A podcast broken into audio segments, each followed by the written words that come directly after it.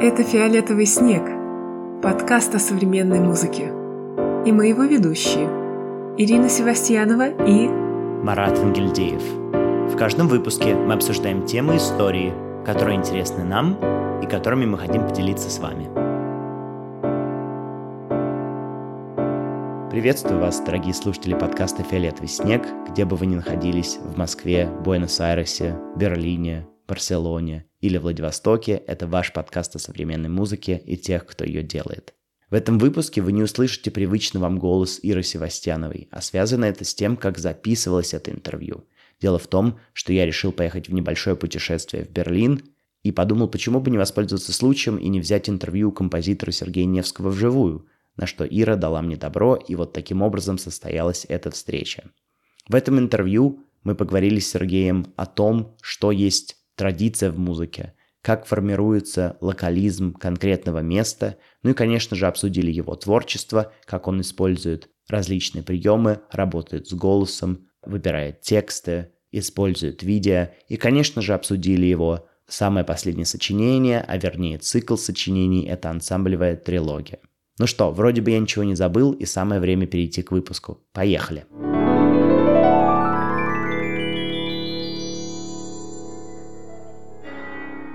Сергей Невский, российский германский композитор, родился в Москве в 1972 году. Он окончил училище при Московской консерватории, а затем учился композиции в Высшей школе музыки в Дрездене и Берлинском университете искусств. С 1994 года музыка Сергея Невского исполняется на международных фестивалях, таких как Donau Eschinge Musiktage, Берлинском Мерцмузик, Амстердамском Каудеамус, Венском Вин Моден, Венецианской биеннале и многих других.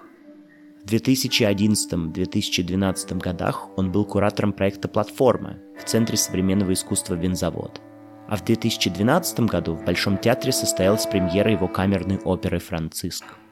Сергей Невский получал заказы от Берлинской государственной оперы, фестиваля Рутриенале, Министерства культуры Норвегии, Берлинской академии искусств, Концертхауса Берлина, фестиваля «Территория», Фонда Про Арте и других. Его музыка исполнялась ансамблем «Модерн», ансамблем «Решерш», ансамблем «Мозаик», московским ансамблем современной музыки, солистами Натальей Пшеничниковой и Теодора Анцелотти, дирижерами Йоханнесом Калицке, Теодором Курензисом, Владимиром Юровским. Сотрудничает с режиссером Кириллом Серебренниковым. Сергей Невский ведет активную преподавательскую деятельность. Он проводил мастер-классы во многих учебных заведениях мира, таких как Московская консерватория, Санкт-Петербургский государственный университет, Калифорнийский университет в Беркли, Берлинской, Дрезденской, Ганноверской консерваториях и других. Живет и работает в Берлине. Сергей, здравствуйте. Здравствуйте. Спасибо большое, что пришли к нам в подкаст, хотя, конечно же, пришел я к вам в гости. Это у вас но... раннинг гэг, да, ко всему. Автор подкаста. Вот. Хочется сказать, что лейтмотивом нашего сегодняшнего разговора будет традиция и то, как она меняется, потому что у меня много вопросов, связанных с этой темой, но посмотрим, куда нас разговор заведет, скажем так.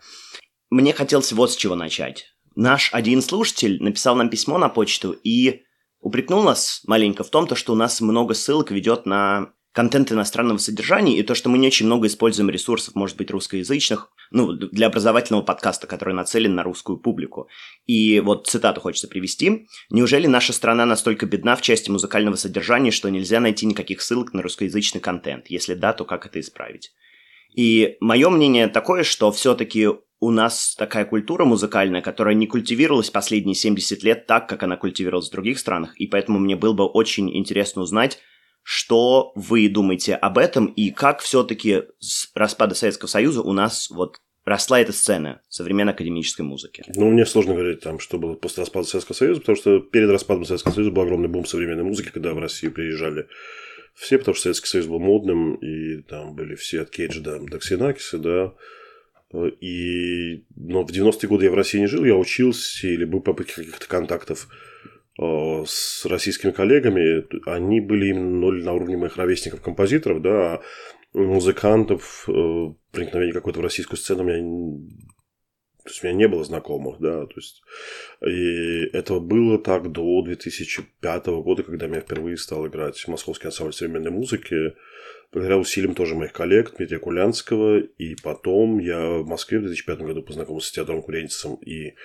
э, Кириллом Серебренником, которые тогда замутили фестиваль э, «Территория», и на этот фестиваль привезли ансамбль Кланг Форум, самый, может быть, известный ансамбль э, современной музыки из Австрии. И э, так как бы вот этим началось мое какое-то медленное возвращение в русский контекст. И в России работал как бы, ну вот последние 17 лет, вплоть там до 22 года. Вот. А поэтому я могу говорить только о том, что были последние 20 лет. Но последние 20 лет я наблюдаю там стабильный рост интереса к современной музыке и стабильную, более так что интеграцию российской музыки в мировой контекст. То есть я не вижу никакой там изоляционности, провинциальности. Напротив, я вижу до последнего года, естественно, да, глубочайшую интеграцию как бы и российской музыки в европейский контекст, и, наоборот, присутствие европейской музыки в России. Может, стоит пояснить для наших слушателей, что Сергей Невский учился в Германии достаточно долго и жил и в Германии, в Берлине, и в Москве. Поэтому хорошо знаком с культурами обоих стран музыкальными.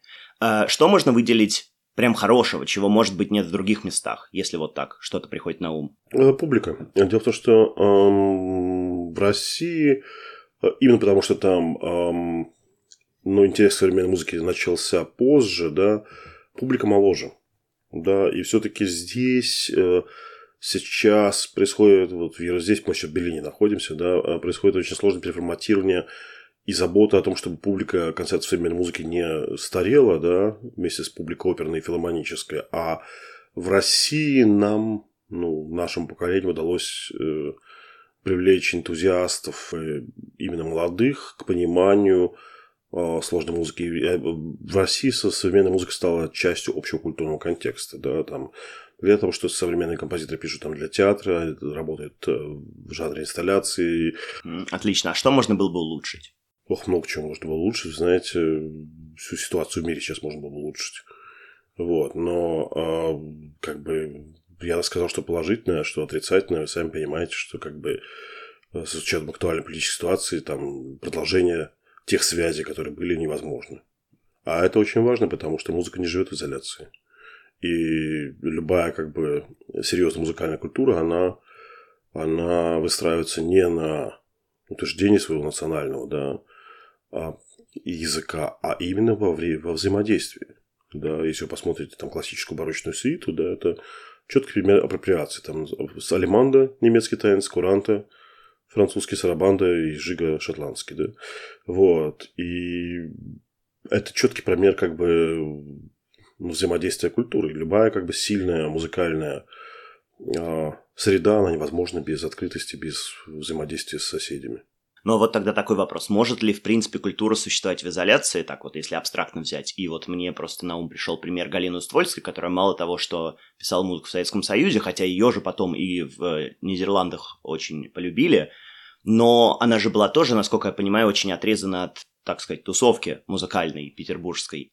Как вы думаете, может ли действительно что-то новое, интересное родиться вот в такой полной изоляции? Может быть, это бывают такие композиторы, можно сказать, маврики, да, которые... А, но они так устроены, надо быть Галину Ствольской, или, например, зачем так далеко ходить, есть пример Мортона, Мортона Фелдмана, который ведут, которого ведущие европейские фестивали современной музыки стали приглашать э, на 20 лет позже, чем Кейдж. Он оказался там в Дармштадте в 1974 году, а Кейдж в 1954. Хотя mm-hmm. Кейдж всюду пытался, будучи таким старшим товарищем, он всюду пытался э, Фелбена лоббировать. Вот, его самого, его музыку, его тексты, но европейцы категорически это не принимали. Немцы очень долго не принимали музыку спектралистов. Вы там живете в Лондоне, в Лондоне свои есть ограничения, да. И совершенно не надо быть уствольской для того, чтобы оказаться в изоляции, понимаете? Это может быть э, частной биографией. Я, кстати, когда мы делали проект «Платформа», я на винзаводе под руководством Кирилла Серебренникова, я специально, у меня был концерт, где я русских, как бы важных композиторов, включая Елену Рыкова, например, или Марину Полюхину, соединил с великими американскими мэвериками, да, и там как раз э, взял их фигуры, именно американская жизнь, она располагает тому, что человек культуры чувствует себя очень одиноким. И там были, была музыка Энни Госвелл, мы хотели играть Харри Парчин, это было очень сложно, невозможно. Mm.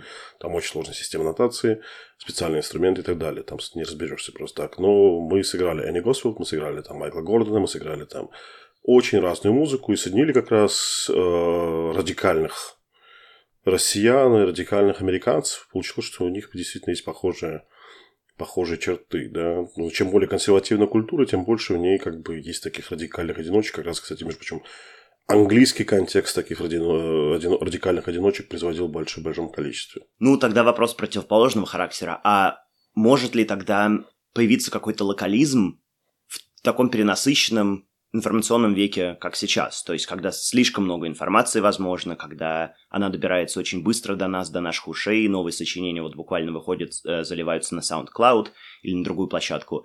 Насколько может быть локализм этот развит в разных частях света, и вот можно ли как-то тоже посмотреть на, может быть, московский пример и сказать, была ли там какая-то особенная все-таки культура, которая Конечно, отличалась? локализм очень просто определяется, это то, на что композитор живет. Вот э, социальные условия существования определяют локальный контекст. Например, значит, вот в Бельгии огромное количество композиторов работают в современном танце, потому что там есть большие фонды поддержки современного танца. Да. А в России очень долго не было а, институций, которые заказывали музыку композиторов. Сейчас это медленно-медленно появляется последние 10 лет стараниями очень разных людей. От независимых частных институций до там, государственных там, проектов Союза композиторов или филармонии. Вот сейчас у нас композитор ССО, филармония заказала оркестровое сочинение. Десять лет назад это еще не было возможным. Да? Вот то, кто, кто играет композитор, кто ему заказывает музыку, это определяет локализм. Если у вас есть, как в Берлине, базовая поддержка города для ансамбля современной музыки, значит, вы будете писать для ансамбля. Если у вас нет ансамбля, если ваши ансамбли – это ваши друзья из маляры из гаража, как Кейджин ранее, вы будете писать как Кейдж. Сергей, в вашей музыке часто слышны различные шумы, скрежеты, будто бы они случайные, которые потом выстраиваются в какой-то такой определенный музыкальный нарратив, ну, по крайней мере, у меня такое ощущение. Появляются какие-то э, мелодии, гармонии, может быть, даже темы, если так можно выразиться. И вот тут мне вспоминается пример э, четвертого струнного квартета, написанного в 2022 году. У меня первый вопрос такой, вот продолжая наш разговор про традицию. Почему название струнный квартет 4 и учитывая, что третий был написан в 2009 году, то есть, получается, такой достаточно длительный перерыв был. Почему именно такое название? Очень часто прилетает композиторам современным в некоторых кругах, да, если использовать какие-то традиционные, может быть, названия. И это, какой здесь был вот смысл в таком нейминге? Слушай, название это всегда, чтобы не путали сочинения, да, с другими сочинениями.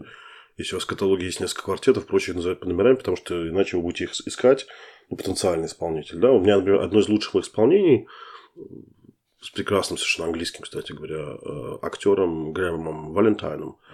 Uh-huh. Случилось, потому что он с директором фестиваля тыкал пальцем в YouTube и э, искал музыку для чтеца ансамбля. Uh-huh. И каким-то образом, слава богу, там моя пьеса все оказалось, имела эти хэштеги там нарратор и ансамбль, uh-huh. да, и случилось это, понимаете, а, и единственное, как бы, смысл названия в том, чтобы сам композитор не путал да, свои сочинения, и исполнители, которые... Поэтому они не должны быть слишком сложными и не должны быть слишком... Вот, например, мой выдающийся коллега Энна Попе, немецкий композитор, один из самых исполняемых сочинений, он все свои сочинения называет существительными из двух слогов. Или, из, или такое... из трех, да. Всегда существительное одно слово. И это очень просто и когда мы делали проект Борис Годунов э, с моей оперы Second Hand, мы думали, что мы оставим это Алексеевич название. И директор театра сказал, нет, пускай все называется Борис, и все. То есть практически во многом Это всегда вопрос практически вопрос, потому что и это чисто... Ну, бывает, конечно, что, как э, там Набоков говорил, что название передает атмосферу сочинения, да, а не его смысл, но это это как повезет, да, всегда. Поэтому, кстати, трилогия для ансамбля тоже абсолютно нейтральное название. Ну, вот просто потому, что я вспоминал тоже названия других авторов, и мне кажется, что если взять какой-нибудь модернизм середины 20 века, то в нем будет очень много, там, как у Штокхаузена, циклус, или таких каких-то математических, может быть. Есть очень известная статья, по-моему, Штефана Фрика про то, как менялась мода, что там в 50-е, 60-е, 50 годы было все, значит, из науки все названия, да, из точных наук, А потом, соответственно, в, в этом самом 60-е годы пришла там греческая мифология, потом в 70-е годы был большим шиком все называют типа симфония, типа вот та игра. Но если у меня струнный квартет, это называется струнный квартет, это не постмодернистская игра, это просто ну, способ обозначить, как это называется. Да. Потом, вы знаете, обычно человек пишет, и ему не до названия. И когда уже он дописал, то как бы может как-то называть. Да? Но это все есть люди, которых это важно, у которых есть прекрасный талант изобретения названия, но это не я. У меня фантазия в сторону звуков работает. Хорошо, тогда давайте поговорим о звуках. Вот мне очень интересно, почему так получилось, что голос является, ну или являлся, по крайней мере, такой определяющей чертой вашей музыки. То есть ваш, вы много задействуете голос, много с ним работаете? Как вы нашли? Было такое. Я сначала а, а, отвечу на ваш вопрос предыдущий про струнный квартет. Почему сначала скрежет, потом мелодия? Потому что то, что происходит с материалом, важнее материала часто. Да. С одной стороны, материал дает нам какое-то ну, тактическое представление о звуке. Я вчера показывал студентам в Дюссельдорфе запись своего пьеса «Трилогия для ансамбля 1», где есть электрогитара и драмсет. Он говорит, и один из студентов, звукорежиссер, сказал, вам не мешает, что мы все время слышим звук, э, как гитарист переключает педали. Он, конечно, не мешает. Это как, как в троллейбусе реле там переключается. Это часть, это часть звукового этого самого процесса. Да?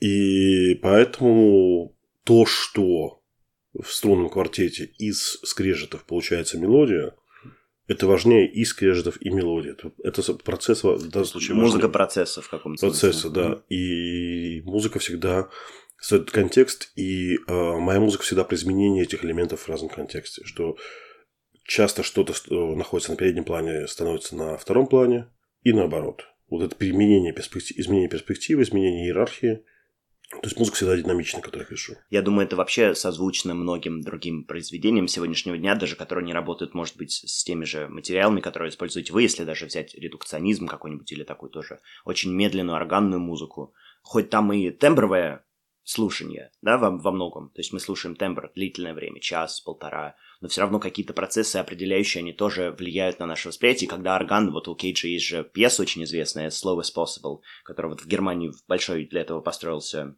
Орган. Орган, да.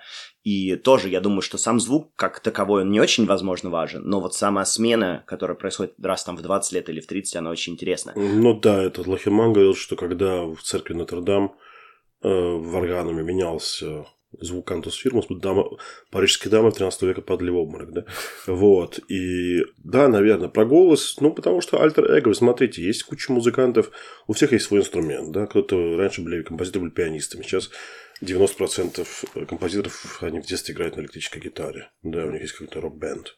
Вот Лена Рыкова прекрасный образец, чудесная совершенно э, композиторша, которая была изначально, я как-то ее пригласил на маленький фестиваль, где я делал э, трудности перевода, который я делал. И эм, она пришла с целой рок-группой и спела басом песни Red Hot Chili Peppers. У меня был большой шок. И для нее гитара это ее родной как бы дом, и поэтому так виртуозно прекрасно впечатляет инструмент. Да.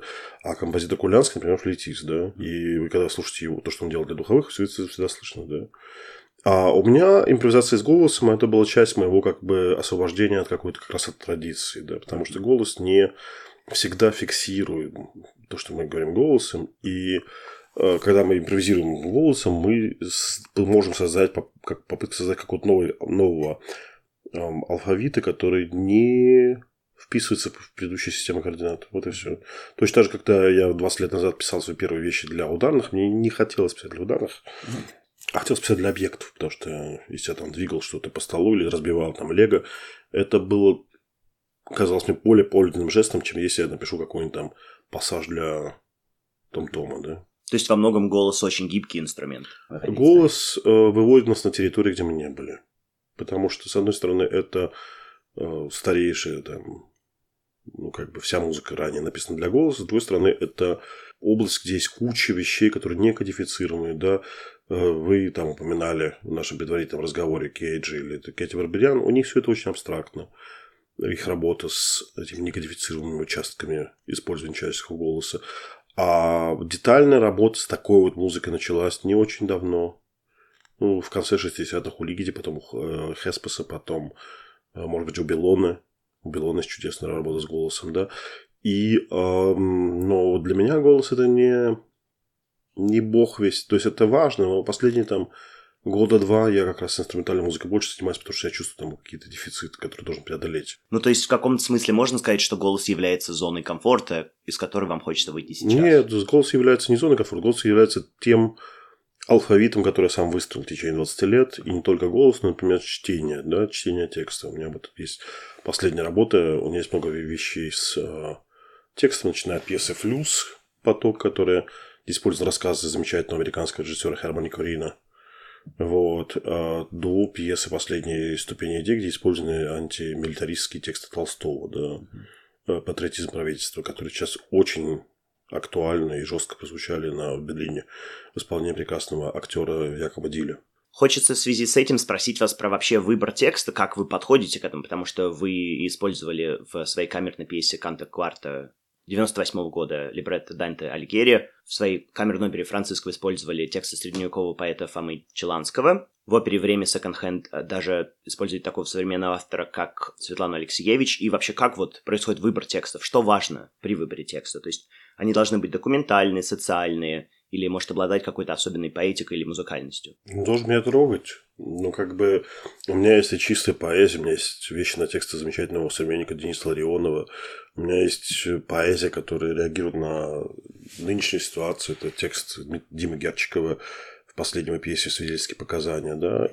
Скажем так, социальность не важна, то есть она как бы подразумевается, да, потому что часто какие-то вещи, которые я выбираю в качестве текстов, они становятся актуальными или модными там некоторое время спустя, когда я писал, например, оперу «Аутланд» на тексты аутистов, да, сама мода здесь на аутизм в искусстве прошла. Это были конец 90-х, снимал несколько фильмов было на эту тему, а в России как раз нет. И я взял тексты Антона Харитонова – по которому потом назвали фонд Антон тут рядом, да. Uh-huh.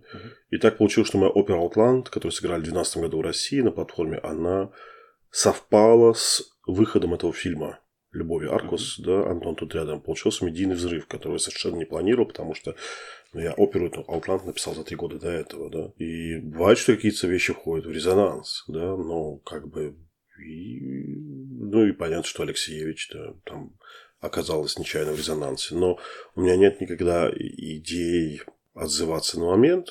Единственный момент, это, может быть, у меня есть пьеса на тексты поэта прекрасного Игоря Померанцева и записок, которые больные на ЭВЛ пишут врачам. Да, это называется здесь нет вот, no air here. Она на английском, кстати, ее в один раз исполнили. Mm-hmm. Это действительно реакция там на все эти ковидные дела, да, но э, это вот такой, может быть, единственный момент, когда сначала есть какое-то событие, да, а потом я на него реагирую, да. Но, в принципе, конечно, мы все э, осмысляем реальность, и так получилось, если мы проследим, у меня много-много документальных текстов, да, и, например, последняя вещь, которую я вот сейчас написал, это ансамбль трилогии 3, э, это не вещь с текстом, но это вещь с документальным видео 97 -го года, где композиторы встречаются на рейве, потом на домашней вечеринке.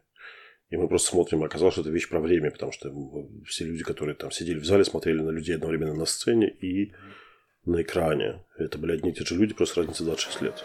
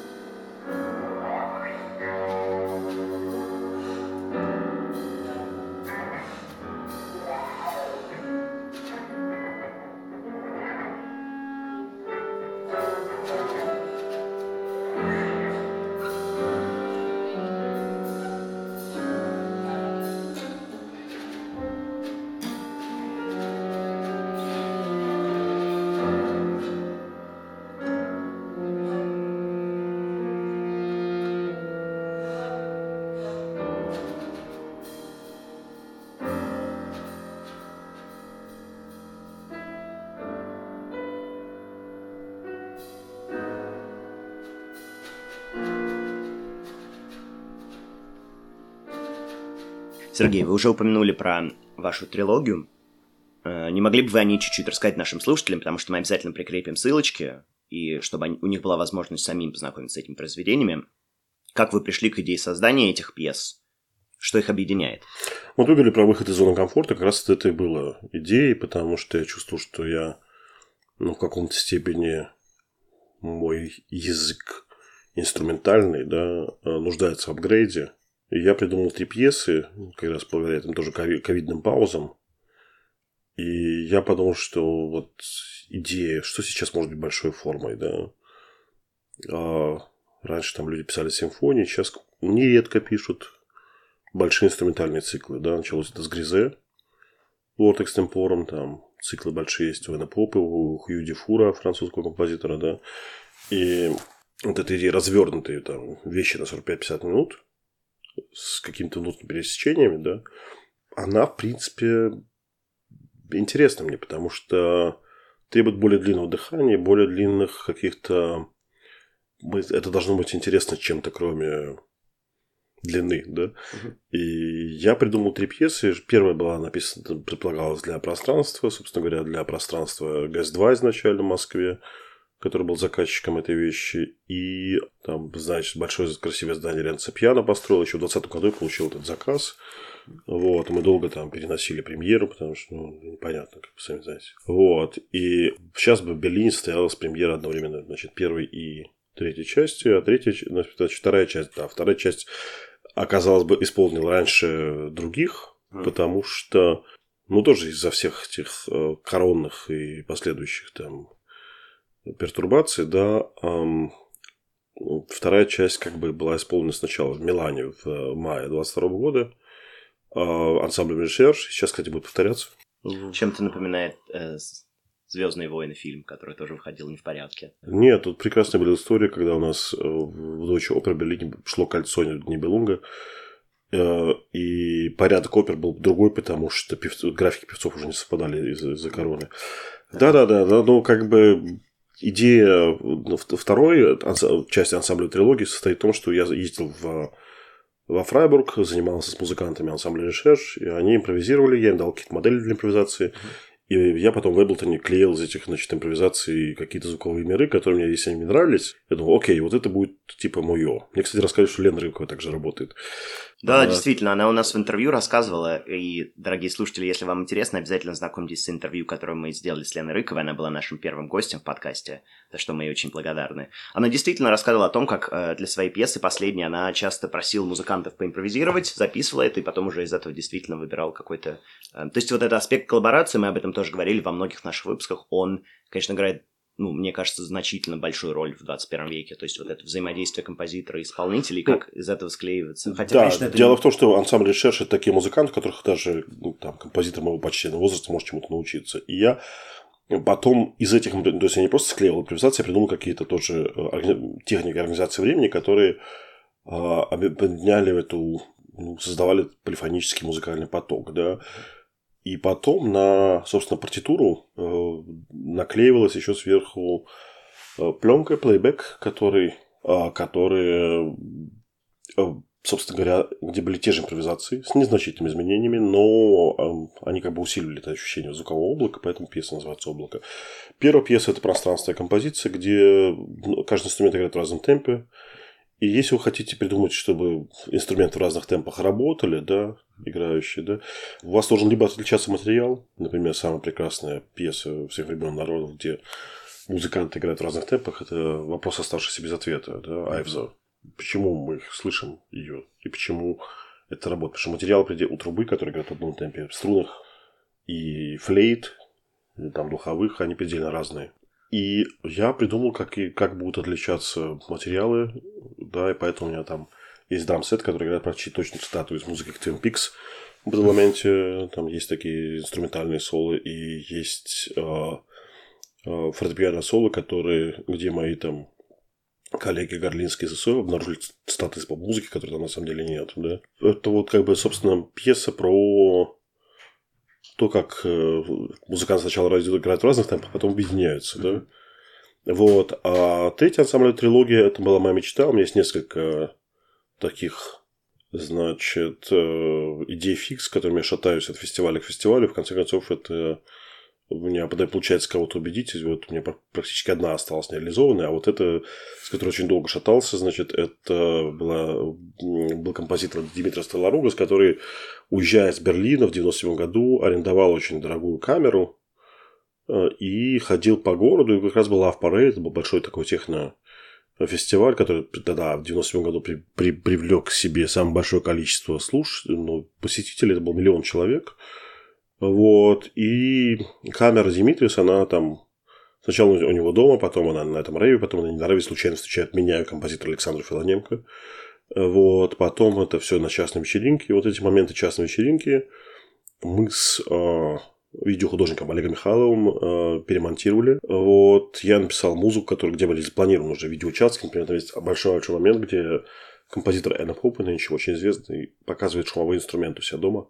Металлическую пластину. Да, металлический жесть там и так далее. И я думал, что я пишу очень смешное сочинение, а люди в зале плакали, потому что они увидели как бы свою молодость и увидели, что молодость там не сейчас, а тогда. Вот. И в конце была вещь, которая вызвал куда больше действий, чем я планировал. Там Карен Лоренс, альтистка ансамбля «Мозаик», для которой это было написано, она играла сама собой дуэтом, и на, на экране правом, у нас был такой диптих звук экранов, да, она играла Баха в 97 году, а на экране левом она live играла меня. То есть, как бы, и возник, возник такой дуэт, да. Вот. Ну, вот, как бы, вот эта идея видео, да, динамичного, она меня тоже привлекает, потому что не в качестве, как бы, сопровождающей картинки, да, а в качестве того, как это может быть включено в ткань композиции, да. Хочу просто прояснить, что действительно видео было записано, которое включало в себя музыкантов ансамбля «Mosaik», и они же исполняли эту пьесу. То есть действительно музыканты, которые видели себя на видео спустя сколько лет? 20? 26. 26 лет. Ну, там были две лайв-камеры, которые были направлены на солистов статично, это на э, пианиста и на альтистку, и Э, соответственно, они хитрым образом включались, и пианист при помощи MIDI-педали включал лайв-камеры, и они накладывались на видео там 97 -го года тоже. Плюс там была интеракция довольно простая, что в самом начале, начале сольно альта, там был такой запущен плагин, который интенсивность видео зависела от интенсивности звука.